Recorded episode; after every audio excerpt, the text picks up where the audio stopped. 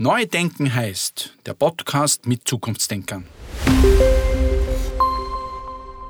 Ich freue mich, heute in unserer Reihe Neu denken heißt, den Herrn Generalsekretär Magister Michael Opriesnik zu begrüßen. Lieber Michael, herzlichen Dank, dass du dir Zeit genommen hast. Sehr gerne. Danke für die Einladung. Vielleicht einmal so zum Einstieg. Das Rote Kreuz. 8500 Hauptberufliche habe ich recherchiert, 4300 Zivildiener, 70.000 Freiwillige. Wie siehst du das sozusagen jetzt einmal völlig unabhängig von unseren besonderen Zeiten der Pandemie mit der freiwilligen Arbeit so allgemein? Ist das was, wo wir in Österreich gut aufgestellt sind oder ist da Luft nach oben? Müssen wir da was tun? Also du hast es eingangs erwähnt, bei den Zahlen 70.000 Freiwillige gegenüber 8.500 Hauptberuflichen. Das zeigt schon, dass die Freiwilligkeit das Rückgrat dieser Organisation ist. Ich glaube, das ist überhaupt keine Frage. Und das Thema Freiwilligkeit, weil du es angesprochen hast, ist überhaupt etwas, was in Österreich aus meiner Sicht große Bedeutung hat und aus meiner Sicht in Österreich auch sehr, sehr gut aufgestellt ist. Also beneiden uns viele andere Länder darum, dass das bei uns, sei es die, das Rote Kreuz, sei es die Feuerwehr, sei es vielen anderen Organisationen, diese Freiwilligkeit funktioniert bei uns und ist einfach eine Basis, dass vieles in dem Land eigentlich sehr, sehr gut funktioniert. Wenn man diese Freiwilligkeit gleich in Bezug setzt zu Eigenverantwortung und Social Responsibility, die Menschen wollen also für Dinge Verantwortung übernehmen. So interpretiere ich das, was du gesagt hast. Gibt es da etwas, was man tun kann oder soll, um es von klein auf, also dass man sagt, die nächste Generation, die übernächste Generation, ganz richtig, wir brauchen das. Und wie kann man das nicht durch Bildung oder durch Vorbereitung, dass man diese, diese ich sage mal, Social Responsibility auch von Anfang an entfacht bei den Menschen? Kann man da was tun? Du sprichst da etwas aus meiner Sicht ganz, ganz Wichtiges an, was unser Rotes Kreuz auch von enormer Bedeutung ist. Weil letztendlich kann man das zusammenfassen, was du gesagt hast, unter dem Stichwort humanitäre Werteerziehung. Da haben wir wiederum das Glück als, als österreichisches Rotes Kreuz, dass wir als Jugendrotkreuz im Bildungssystem verankert sind. Das heißt, wir haben an den Schulen Jugendrotkreuz-Referenten, die genau das im Fokus haben, nämlich Kindern und Jugendlichen ein Wertebild zu vermitteln, das diesen Grundsätzen des Roten Kreuzes, dem Humanitätsprinzip und so weiter entspricht. Und ich glaube, je früher man damit anfängt, und wir beginnen auch bereits im Kindergarten damit, desto besser ist es. Und ich glaube, gerade in Zeiten wie diesen ist es besonders wichtig, hier einen starken Fokus drauf zu legen. Diese Rolle der Eigenverantwortung oder ich sage mal der Verantwortung der Gesellschaft auch gegenüber ist etwas, was im Zuge jetzt der Covid-19-Pandemie natürlich viel diskutiert wird. Wir sagen alle mm, sehr schnell und auch, glaube ich, logisch nachvollziehbar, auf das kommt es drauf an. Wir müssen zusammenhalten, wenn es um große globale Themen geht. Und so eine Pandemie ist halt nun einmal ein großes globales Thema, genauso wie Klimawandel ist oder Rassismus, Terrorismus, die Flüchtlingssituation etc. Bei dieser Eigenverantwortung scheint es aber so zu sein, dass es hier Wellen gibt. Also wir haben es ja in der Pandemie auch erlebt, da war am Anfang ganz hohe Solidarität. Dann wieder hm, hat es begonnen, auch glaube ich ganz verständlich, weil die Gesellschaft in Gruppen sich gegliedert hat, die das weniger trifft, die das wirtschaftlich extrem trifft, die vulnerable Gruppe, die Jungen, die Alten, die Geimpften, die nicht Geimpften. Es gibt dann halt ein wie kriegt man denn das hin in einer Gesellschaft, dieses Gefühl, wir sind sozusagen eine Einheit, wenn es um die Bekämpfung solcher globalen Themen geht? Ich frage es deshalb, Michael, weil nach der Pandemie ja andere Themen mit den genau gleichen Ansprüchen wirklich schon, ich sage mal, nicht vor der Tür, sondern da sind. Sie stehen nicht vor der Tür, sie sind da, Klimawandel. Wie kriegen wir das hin, dass wir dort ähnliche wie es jetzt sozusagen in der freiwilligen Arbeit ist oder wie man es vielleicht am Anfang der Pandemie gesehen hat, hast du da irgendwelche Vorstellungen, wo du sagst, das könnte man tun, damit, man das, damit wir auch die Menschen dazu bringen, ihren Teil zu, beizutragen? Also ich glaube, eine Grundvoraussetzung für all das, was du gesagt hast, bei schwierigen Themen, die uns beschäftigen, ist aus meiner Sicht einmal Punkt A, Plan. Ich muss wissen, wohin die Reise gehen muss. Punkt B, glaube ich, ist es enorm wichtig, diesen Plan auch gut zu kommunizieren. Und zwar einheitlich zu kommunizieren, verständlich zu kommunizieren. Und das Dritte, ein Plan muss ja auch ein Ziel haben. Und dieses Ziel muss sich formulieren, damit die Leute verstehen, wohin die Reise gehen soll. Ich glaube, wenn diese drei Elemente gut aufgesetzt sind, gut gemanagt sind, gut gemacht sind, dann ist das möglich. Nehmen wir noch einmal dieses Beispiel dieser Pandemie her. Ich kann mich erinnern, es ist ein Jahr her, wo das entsprechend losgegangen ist, März, April. Da war die Bevölkerung mehr als compliant, sage ich jetzt einmal. Und zwar genau aus diesen Gründen. Sie hat verstanden, worum es geht. Sie hat verstanden, was es zu tun hat. Und die Kommunikation war aus meiner Sicht gut gemacht und gut gemanagt. Du sprichst vom Anfang der Pandemie. Von Anfang genau. der Pandemie. Mhm. Das ist ein gutes Stück ein bisschen verloren gegangen, nämlich diese drei Grundvoraussetzungen. Und dazu kommt natürlich, dass Menschen müde werden, dass Menschen mürbe werden, dass sie einfach genug haben. Und gerade in solchen Zeiten, wenn man so will, ist, ist trotzdem das, was ich eingangs erwähnt habe, so eminent wichtig. Weil ich glaube, in der Motivation, Motivationsforschung gibt es, ich glaube, dieses Wort dieser kollektiven Ignoranz. Das heißt, dass Menschen in mehrdeutigen, nichts fassbaren Situationen schauen, was die anderen machen, um da ein bisschen eine Handlungsanleitung zu finden. Und, und das ist es sozusagen. Und das wird auch jetzt problematisch werden im Frühjahr. Die Menschen werden rausgehen, die Menschen werden wieder zusammenkommen. Und wenn ich sehe, dass das anderes, andere tun, werde ich es vielleicht auch selber tun. Insofern noch einmal zurück, auch in, in, gerade in dieser Situation sind diese drei Botschaften so wichtig. Die enorme Bedeutung des Roten Kreuzes im Zusammenhang mit der Pandemie haben wir jetzt in dem letzten Jahr ja an vielen, vielen Beispielen festmachen können. Nun ist das Rote Kreuz aber ein internationaler, eine internationale Vereinigung, international tätig. Wie siehst denn du das in den, im Vergleich in den Ländern, wenn man jetzt so Europa vielleicht einmal, oder auch, äh, äh funktioniert das ähnlich gut überall oder gibt es da große Unterschiede?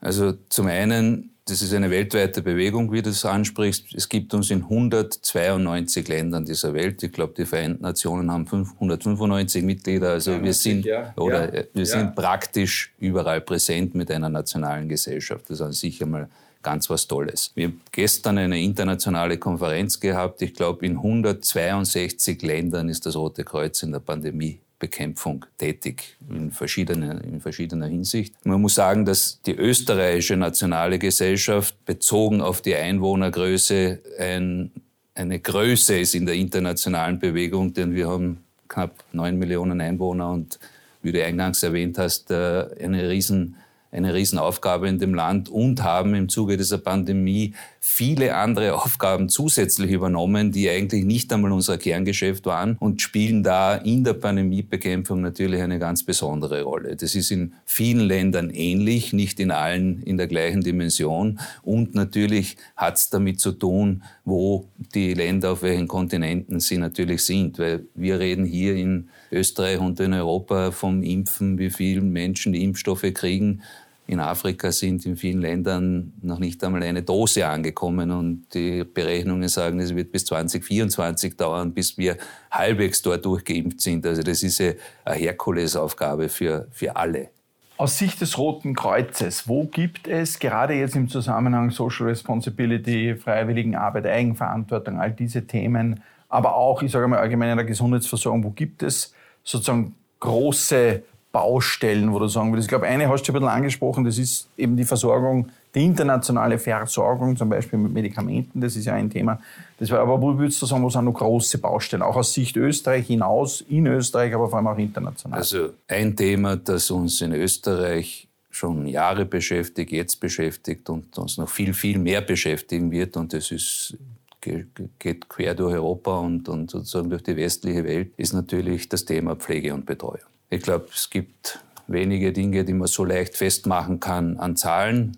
2021 ist das erste Mal in dem Land in Österreich, dass mehr Menschen über 65 leben als Menschen unter 20 leben. Im Jahr 2040 werden von den 19 Prozent, die es jetzt sind, über 65, werden das 26,5 Prozent sein. 1950 kam auf einen äh, Erwerbstätigen, auf, auf, auf einen pensionsberechtigten sechs Erwerbstätige, jetzt sind es drei, 2040 werden es zwei sein. Und wir reden hier von Zahlen und von Menschen, die bereits da sind. Das ist unumkehrbar. Also das ist Fakt, das ist Fazit. Und bei dieser demografischen Entwicklung ist natürlich vollkommen klar und ja, aufgelegt, dass der Betreuungsbedarf im Bereich der Pflege, im Bereich der Langzeitpflege enorm steigen wird. Wir wissen heute schon, und auch das ist ein Fakt, die Anzahl der Menschen mit demenzieller Erkrankung wird enorm steigen. Auch das ist prognostizierbar. Und das wird eine riesen, riesen Aufgabe. Das weiß eigentlich jeder in dem Land, das weiß auch die Politik in diesem Land. Und hier müssen einfach Schrauben gedreht werden, jetzt Schrauben gedreht werden, um diesem Problem auch nur annähernd Herr zu werden.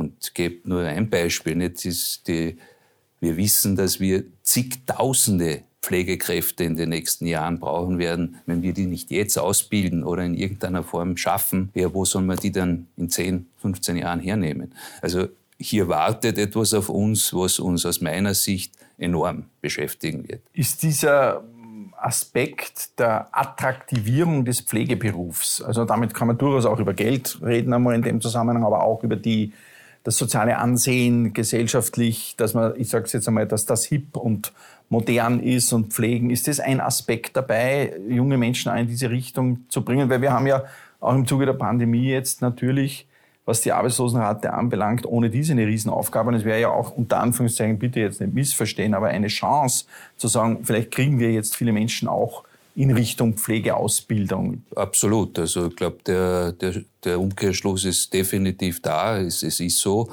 Äh, und es gibt bereits Bemühungen, sozusagen für den Pflege, Interesse für den Pflegeberuf aus vollkommen anderen Branchen eben zu wecken. Und da gibt es viele Initiativen, die da starten. Und weil du das Thema Attraktivierung angesprochen hast, selbstverständlich. Es ist zum einen, sozusagen muss das Bild des, der Pflegepersonen in der Gesellschaft äh, sozusagen ein anderes werden. Die Menschen leisten Hervorragendes und da geht es oft nicht nur um Geld. Also das ist nicht so, dass immer der Geld, das Geld der höchste Motivationsfaktor ist. Wir zum Beispiel im Roten Kreuz plädieren immer dafür, auch im, im Rahmen dieses Pflegeberufs auch die Attraktivierung so zu steigern, indem man eine Art von Fachkarrieren ermöglicht, wie es in vielen anderen Berufen auch ist.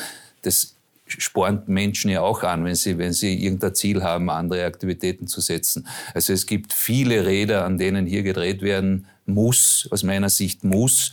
Und wir haben ja eine große Pflegereformdebatte und Diskussion hier im Laufen. Es sind erste Taskforces und was auch immer gegründet worden. Jetzt wird es einmal darum gehen, tatsächlich diese Dinge, die da vorgeschlagen worden sind, auch in die Tat umzusetzen damit das Rote Kreuz äh, die Arbeit so machen kann, äh, wie es es jetzt macht. Was gilt es da für die Zukunft zu bedenken? Gibt es was, wo man sagt, das muss man eigentlich auch politisch oder gesellschaftlich verbessern oder zumindest stabilisieren, damit es so bleiben kann? Oder würdest du sagen, wenn alles so bleibt, wie es jetzt ist, ist es eh in Ordnung? Oder, oder, oder gibt es da Dinge, die du kommen siehst, du sagst, naja, wenn man da nicht aufpassen könnte, das das schon beeinflussen? Weißt du, hier bin ich ein bisschen wie soll ich sagen, auch beeinflusst von der aktuellen Situation. Was mir persönlich in dem Land momentan große Sorgen bereitet, ist die Art oder die Unart der Auseinandersetzung. Das beginnt in der politischen Debatte, wo derzeit aus meiner Sicht die große Gefahr besteht, dass da, dass da Brücken eingerissen werden, die, aus, die ganz, ganz wichtig sein werden, wenn die Pandemie irgendwann mal vorbei ist. Das wird ja vollkommen unterschätzt oder wahrscheinlich gar nicht unterschätzt, aber, aber wir wissen ja, was da auf uns wartet. Das, ist ja, das sind die Folgen, die wir ja nur gemeinsam bekämpfen können. Und wenn in einer Debatte oder politischen Debatte und Auseinandersetzung auf dem auf der Art und Weise, auf dem Niveau derzeit gesprochen wird, habe ich große Sorge, dass diese Versöhnung, die ja dann letztendlich wieder wichtig ist, dass man miteinander reden kann, gar nicht mehr möglich ist. Und das beschäftigt mich momentan wirklich sehr, diese, diese Empörungskultur, diese Gereiztheit, dieses äh, nicht aufeinander zugehen. Und das wird ganz, ganz wichtig sein, äh, um, um die Herausforderungen in der Zukunft äh, gut meistern zu können. Michael, du bist auch Präsident der, des österreichischen Komitees für soziale Arbeit. Was kann man sich da vorstellen? Was sind da die Hauptanliegen?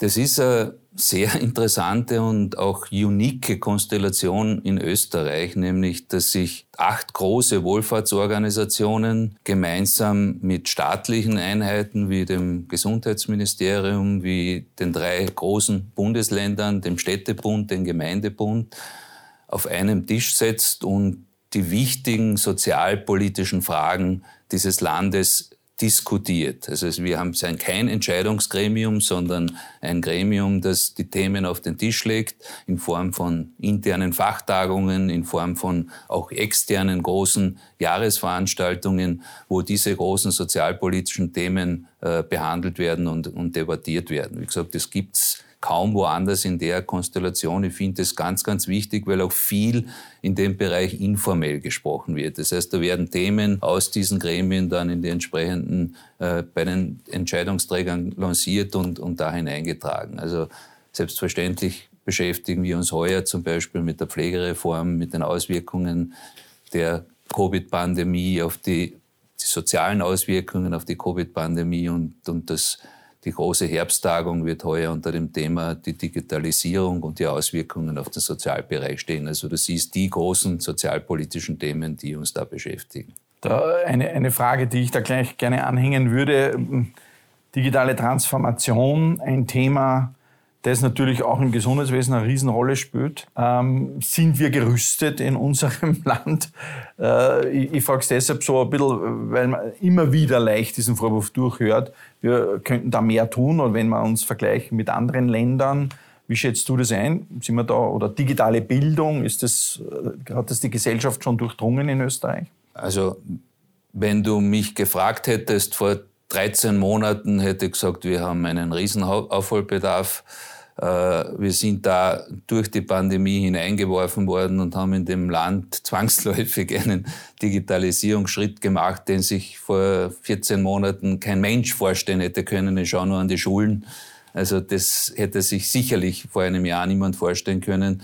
Das heißt, oft zwingen uns externe Einflüsse dazu, Schritte zu setzen, die vorher eigentlich schon lange notwendig gewesen wären. Wir merken, dass vieles möglich ist, was vorher nicht möglich war. Und insofern bin ich durchaus optimistisch, dass wir in den nächsten Monaten, in den nächsten Jahren aufgrund der Erkenntnisse, aufgrund der Erfahrungen, die wir jetzt gemacht haben, dann noch große Schritte gehen werden. Ein, ein Freund von mir sagt da immer an dieser Stelle, man sieht, was alles möglich ist, wenn es muss.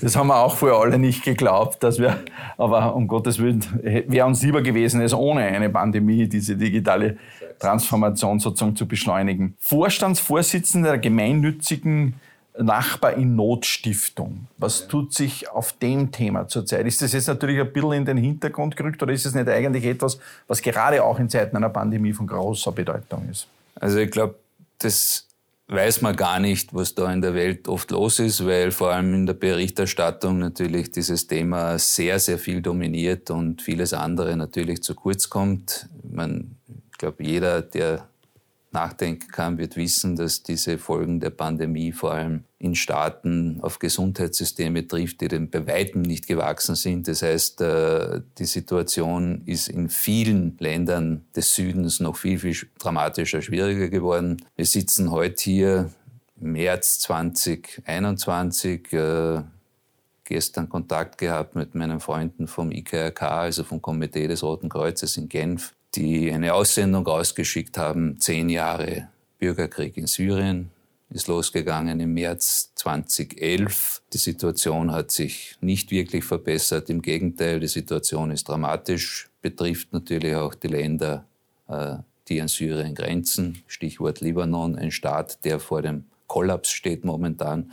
Ich sage das bewusst, weil wir gerade in diesen Regionen auch als österreichisches Rotes Kreuz sehr tätig sind, seit vielen Jahren tätig sind. Und das macht mich schon sehr, sehr nachdenklich, muss ich sagen, weil zehn Jahre, man kann sich vorstellen, was das für diese Menschen dort bedeutet. Und da rede ich noch nicht von Jemen als derzeit Krisenherd Nummer eins. Ich rede nicht von Tigray, Äthiopien.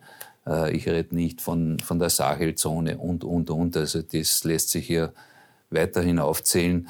Also als Nachbar Notvorstand sage ich immer, es würde mir wünschen, wir brauchen keine Aktion hochfahren, weil das wäre ein Zeichen, dass das halbwegs in, in Ordnung ist. Äh, nur weiß ich, da, dass da der Wunsch Vater des Gedankens ist, es wird immer wieder passieren, es wird immer wieder größere Katastrophen geben. Ich bin froh, dass es auch diese Marke unter Anführungszeichen gibt, die wir da gemeinsam geschaffen haben, weil wir schon merken, dass die Spendenbereitschaft in Österreich auch dann dafür da ist. Also Österreich ist ja bei der freiwilligen Arbeit ein Land, das herzeigbar ist, aber auch bei den Spenden ein Land. So hört man es immer, das herzeigbar ist.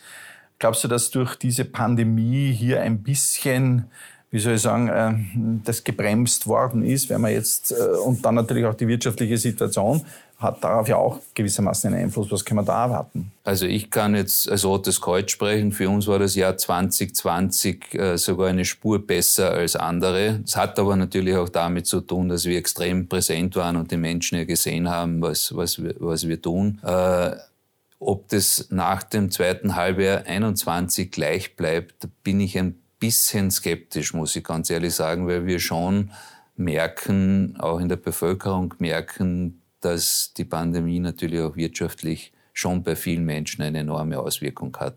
Und das ist natürlich schon möglich, dass sich das dann auf die Spendenbereitschaft darauf niederschlägt. Vielleicht habe ich noch eine äh, Nachfrage zu diesem Themenblock. Das Thema Flüchtlingssituation, Flüchtlingskrise, Migrationsproblematik scheint auch etwas zu sein, was zumindest jetzt mal medial an Präsenz verloren hat. Wie muss man denn das einschätzen? Das, ist es durch die Pandemie irgendwie in eine neue Situation geschoben worden oder ist die Situation eigentlich eh noch vergleichbar, aber halt nicht mehr so medial präsent? Ich glaube, zweiteres, was du sagst, ich glaube, an der Situation der Menschen hat sich nicht dramatisch viel geändert. Es hat sich an den gesetzlichen Rahmenbedingungen auch nicht dramatisch viel geändert. Äh, wir haben schon zeitweise auch die Bilder aus Griechenland gesehen. Wir haben kürzlich die Bilder aus Bosnien gesehen. Also es ist nicht so, dass die Menschen nicht mehr da wären. Die sind noch genauso auf dem Weg. Äh, und ich kann mir nicht vorstellen, dass das dramatisch abnehmen wird in der Zukunft. Äh, Stichwort Klimawandel und mögliche, mögliche Fluchtbewegungen allein aus diesem Grund. Und ich rede noch gar nicht von kriegerischen Auseinandersetzungen, die die Menschen natürlich immer wieder nach außen treibt. Also es ist schon eine, eine Situation, die derzeit nicht im medialen Fokus steht, aber vor allem man muss sich ja in die Menschen hineinversetzen. Ich glaube, das ist immer das Wichtigste. Für den Einzelnen hat sich da natürlich überhaupt nichts geändert, sondern die stehen nach wie vor eine, vor einer eminent schwierigen äh, Situation. Ich würde gern zum Schluss noch einmal jetzt den Kreis schließen und zum Roten Kreuz oder Kernbereich des Roten Kreuzes zurückkommen. 8000 500 Hauptberufliche. Die Frage, die mich interessiert, ist, gibt es immer genug Bewerber um die Stellen beim Roten Kreuz? Habt ihr vor, auch den Beruf sozusagen der Mitarbeiterinnen und des Mitarbeiters des Roten Kreuz irgendwie einer, einer Erneuerung zu unterziehen? Gibt es da Dinge, die da kommen müssen? Oder sagst du, das Rote Kreuz ist was Infrastruktur, Personal anbelangt und so eigentlich gut aufgestellt? Also ich glaube, jede Organisation, jedes Unternehmen muss aus meiner Sicht im Fokus haben, als Unternehmen, als Arbeitgeber für die Besten interessant zu sein. Da immer dieser Good Place to Work. Für mich persönlich ist das eminent wichtig, weil die Organisation ist ja immer nur so gut, ein Unternehmen ist immer nur so gut, wie es seine Mitarbeiter sind. Das heißt, ich muss alles daran setzen, idealerweise die Besten für meine Organisation, für mein Unternehmen äh, zu kriegen. Das heißt, ich muss Rahmenbedingungen schaffen, wo sich Mitarbeiterinnen und Mitarbeiter verwirklichen können, wo sie gut arbeiten können, wo sie gut geführt werden und wo sie Möglichkeit der Weiterentwicklung haben. Da haben wir als Rotes Kreuz insofern als einen Vorteil, dass wir als Organisation natürlich extrem hohe Sympathiewerte haben und dass wir unter Anführungszeichen eine Arbeit geben können, die weitesten Sinne Sinn macht. Ich erinnere mich immer an einen guten Freund äh, von mir, der gesagt hat, äh, wenn ich beim Roten Kreuz arbeite, weiß ich in der Früh, wenn ich aufstehe, dass ich was Gescheites mache. Äh, und das ist wichtig, nur allein, das allein reicht nicht. Das heißt, ich muss selbstverständlich als Verantwortlicher für so eine Organisation alles daran tun, um auch das Umfeld zu schaffen, dass sich die besten Mitarbeiter auch kommen und bei mir bewerben. Lieber Michael, ganz, ganz herzlichen Dank für deine Zeit und dieses spannende Gespräch.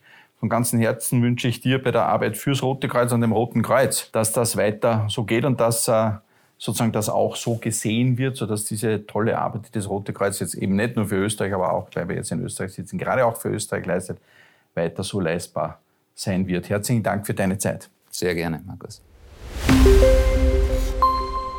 Auf Wiederhören bei Neudenken heißt.